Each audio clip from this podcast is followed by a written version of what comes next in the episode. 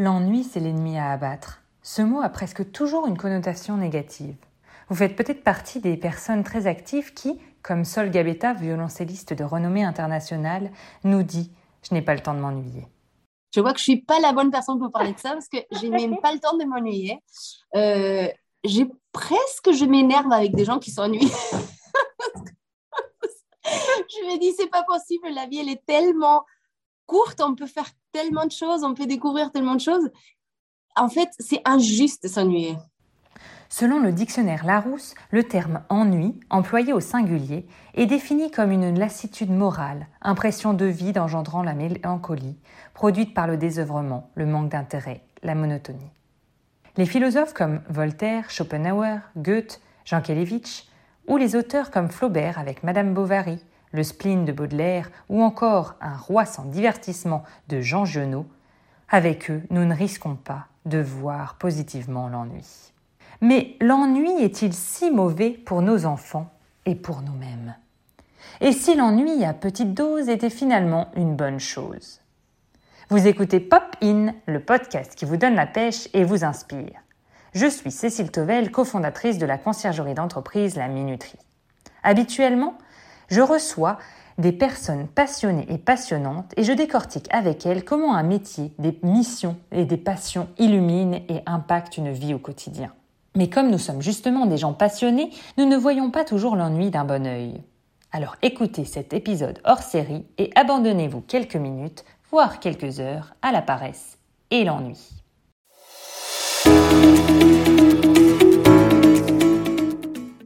Découvrons ensemble 5 bienfaits.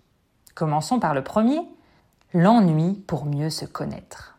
Nous avons peur de l'ennui. Et si nous avons peur de l'ennui, c'est peut-être parce que, au fond, nous entendons une petite voix intérieure et que nous avons peur de nous-mêmes, ou plutôt peur de ce que nous pourrions découvrir de nous-mêmes. Mais finalement, c'est une chance de découvrir les vrais contenus de nos désirs.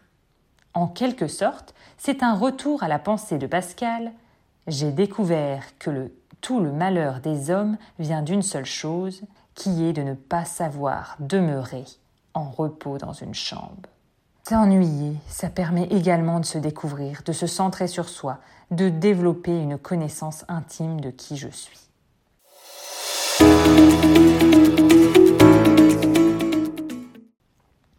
Passons au deuxième bienfait, l'ennui pour faire le vide. Je ne sais pas si vous avez déjà entendu ce terme, mais on entend désormais parler de la maladie de bore-out, le syndrome de l'épuisement par l'ennui. Plus on s'ennuie, plus on s'épuise. Mais dans ce cas, l'ennui est censé durer, alors que l'ennui, c'est un moment transitoire qui n'est pas amené à durer. Nous avons tous des souvenirs brumeux d'heures de classe interminables où l'on est ailleurs, on est dans la lune. Et ces moments de flottement ne sont pas forcément à fuir. C'est le moment de ralentir, de digérer les moments passés, d'apprivoiser ce qui est en train de se passer et de se préparer mentalement à la suite. Je laisse la parole à Pauline Sachs, journaliste pour M6 et prof de yoga. C'est formidable de s'ennuyer. Je passe mon temps à dire à mes enfants quand ils viennent me voir et me dire Maman, je sais pas quoi faire, je m'ennuie. Et je leur réponds toujours Mais c'est génial tu t'ennuies, mais tu as tellement de chance. Déjà, tu as le temps de t'ennuyer. Donc, c'est bien, tu vas créer. Oui, mais je ne sais pas quoi faire. Bah, ben, reste, reste, reste assis et ne fais rien. Et puis, ça va, ça va venir. Ça va venir. Mais je pense que je pense qu'il faut s'ennuyer. On s'ennuie pas assez aujourd'hui. Nos enfants, ils sont toujours sollicités par euh, les écrans, il faut toujours leur, qu'ils fassent des tonnes d'activités, hein, c'est un peu la course, hein. il faut qu'ils fassent, euh, il va à l'école, il faut qu'il fasse trois sports, euh, qu'en plus il apprenne huit langues, etc. etc. Mais non, en fait, ennuyez-vous.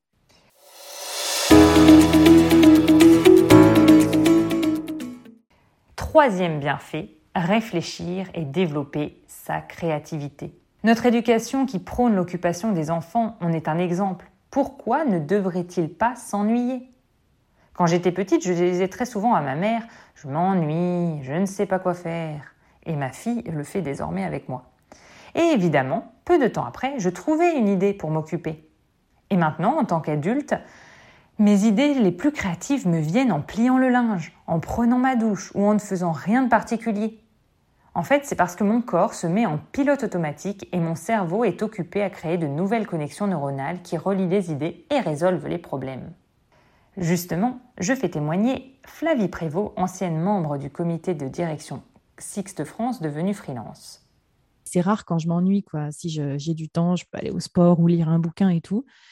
Euh, voilà. Mais néanmoins, je, trouve que les, les, moments où je suis incapable de faire quelque chose. Par exemple, tu un, exemple concret, euh, c'est, euh, sais pas, si tu vas à la piscine ou tu vas euh, dans un sauna ou quoi, tu peux pas avoir ton portable, ni un livre, ni un machin, ni un truc. Donc, tu es obligé d'être tout seul avec tes pensées. Pour moi, c'est super fertile en termes de créativité parce que c'est au milieu de ta longueur, tu vas avoir une épiphanie, tu vas te dire, mais si, mais oui, mais c'est bien ça, ce problème va se connecter avec telle solution.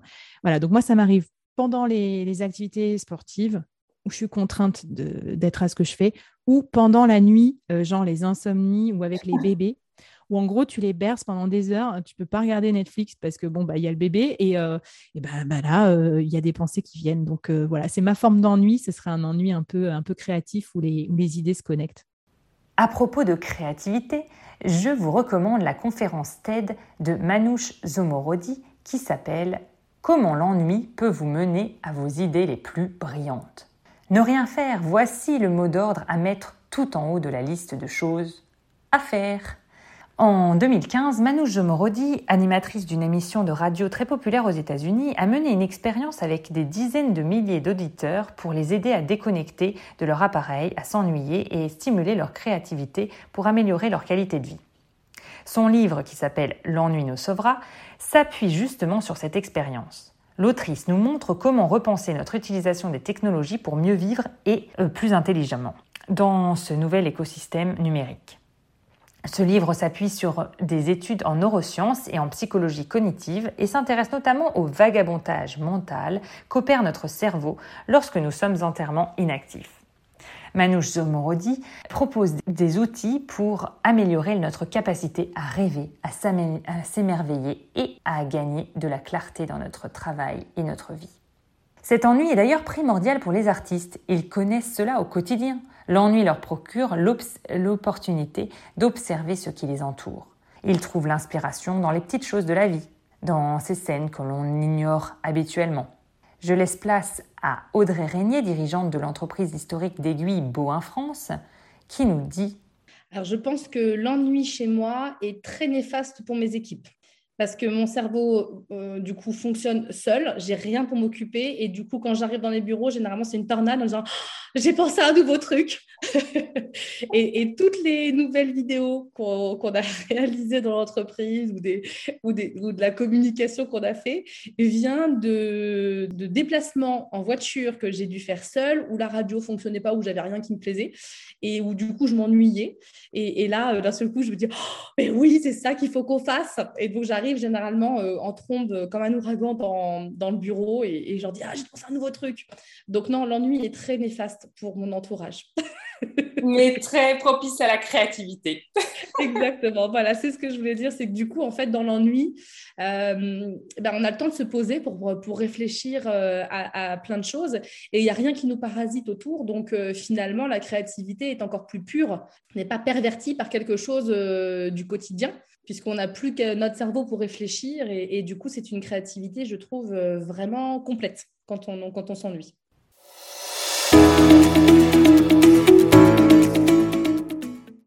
Place maintenant à notre quatrième bienfait, l'ennui pour améliorer l'attention et la conscience. Vous l'avez peut-être remarqué, le marketing et les réseaux sociaux ont bien compris que l'objectif est de garder l'attention des gens le plus longtemps possible. Sur les smartphones, nous avons sans cesse des notifications et quand nous sommes sur les réseaux sociaux, nous avons envie de continuer à scroller indéfiniment. Dans la musique, il y a des changements de rythme ou d'instrument toutes les 7 secondes minimum. J'ai demandé à Naïk Lemestre, franchisé Meilleur Taux, de témoigner. De se recentrer sur soi, de de pas être sur son téléphone, de pouvoir voilà, on est dans la rue, on est dans une file d'attente, on va aller plutôt parler euh, avec quelqu'un qui est là et le découvrir, apprendre sur lui. Donc on apprend finalement beaucoup de choses. On cherche à rentabiliser notre temps par la veille sur les actualités, les dernières découvertes ou, sur les réseaux sociaux, comme je les disais précédemment. Pourtant, lorsque nous faisons rien, et que nous ne sommes pas renfermés sur nous-mêmes, comme dans les précédents bienfaits, nous sommes ouverts sur le monde. Nous prenons conscience de tout ce qui nous entoure et nous sommes plus attentifs à ce qui se passe. Je ne sais pas si vous avez remarqué, mais ça vous arrive peut-être euh, d'être sur votre téléphone en train de regarder vos SMS ou euh, en train de regarder vos mails en même temps que vous avez une conversation. Ce besoin d'extrême activité de votre cerveau vient au détriment de votre attention. Et c'est en, en acceptant de s'ennuyer que l'on devient plus pertinent et attentionné. Et enfin, le cinquième bienfait, l'ennui pousse à aller vers les autres. Avez-vous déjà remarqué que vous regardiez votre smartphone ou que vous lisiez dans les moments d'attente parce que vous ne supportiez pas justement d'attendre et de vous ennuyer? Mais finalement, on pourrait prendre ce temps pour observer les gens qui nous entourent, entamer une conversation avec un inconnu dans le métro ou dans la file d'attente.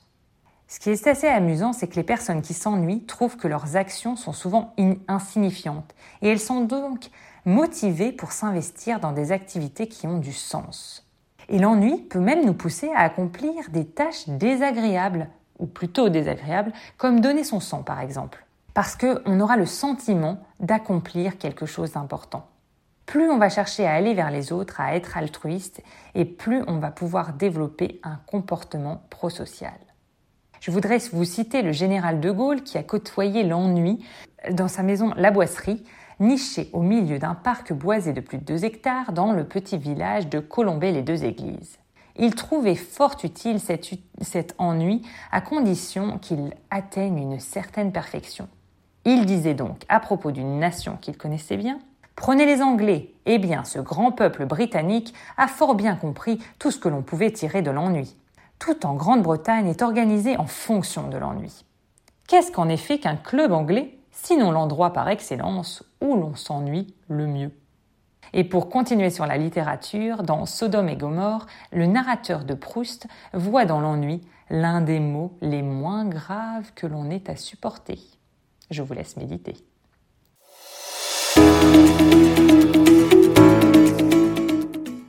Alors, après cet épisode, avez-vous comme moi envie de recommencer à vous ennuyer?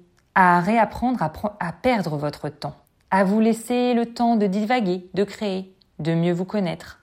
Savoir faire le vide, c'est utile pour prendre des décisions importantes avec les idées claires. Être créatif, cela permet de trouver de nouvelles solutions aux problématiques rencontrées. Et enfin, l'attention et l'écoute sont de grandes qualités qui peuvent être développées grâce à l'ennui. Pour apprivoiser l'ennui, encore faut-il le reconnaître et éviter de ne pas vouloir le ressentir. Alors pour rechercher l'ennui, vous pouvez marcher, nager, flâner sans but et voir ce qui se passe. Vous pouvez vous créer du silence, de l'espace. Vous pouvez accepter de vous ennuyer en créant des rituels off. Et si pendant cet été, nous profitions de nos vacances et nous testions les bienfaits dans l'ennui, et que nous prenions délibérément le temps de nous ennuyer? J'espère que cet épisode vous a plu. Si vous voyez d'autres bienfaits de l'ennui, n'hésitez pas à me le dire sur les réseaux sociaux ou en me mettant un avis sur Apple Podcast par exemple. Je vous souhaite un très bel été et à bientôt sur Popin, le podcast qui vous donne la pêche.